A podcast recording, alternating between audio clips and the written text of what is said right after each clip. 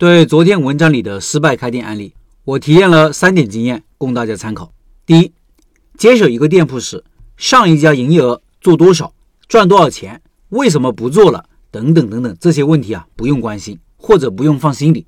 有两个原因，一个是你很难得到真实的信息，上一家为了把店转给你，往往会说些好听的、你喜欢听的，夸大其词，甚至编造谎言，这跟人品无关，而是利益的考量。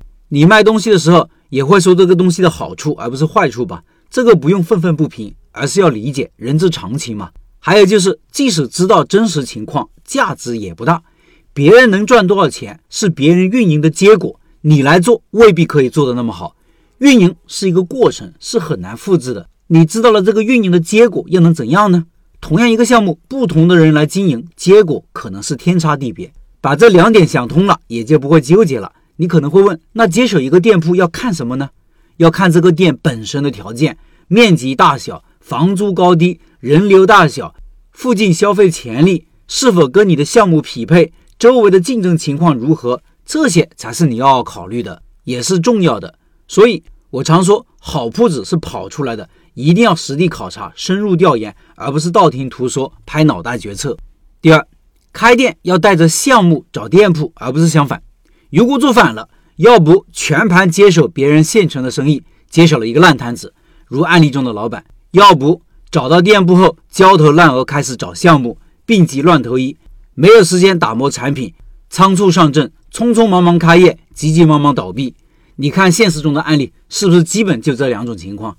先搞定项目，再找店铺的方式，你就有充分的时间来考察项目，来打磨产品，来考察竞争对手，来了解行业现状。了解顾客的需求和痛点，进而有条不紊地设计运营模式，定义目标顾客和消费场景。有了目标顾客和消费场景，选址才会真正找到方向。这样的开店流程也是一种产品优先的方式，把产品放在核心位置。案例中，老板自己也承认，自始至终没有把产品放在最优先的位置，甚至自己做的产品都没有尝过。由于是设计出身，特别注重包装和吸管是否好看，可谓是舍本逐末。这样的开店流程也是规避风险的方式。试想一下，老板如果是带着项目找店铺，他遇到的最头痛的那些问题压根就不会出现。第三，要给自己试错空间，而不是失败一次就否定自己。老板最后说自己不是做生意的料，我觉得这言过其实了。我们小的时候不会因为摔倒一次就说自己不会走路，也不会因为呛一次就说自己不会吃饭。失败其实是常态，尤其是我们所有的第一次。凡事都有个学习的过程，每个人都是如此的。我十年前第一次开店也是惨败，而且代价很大。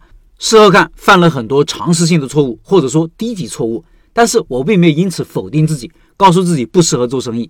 相反，我从此知道了开店自己掌握产品的重要性、算账的重要性、运营模式的重要性、盈利能力的重要性、开小店的必要性。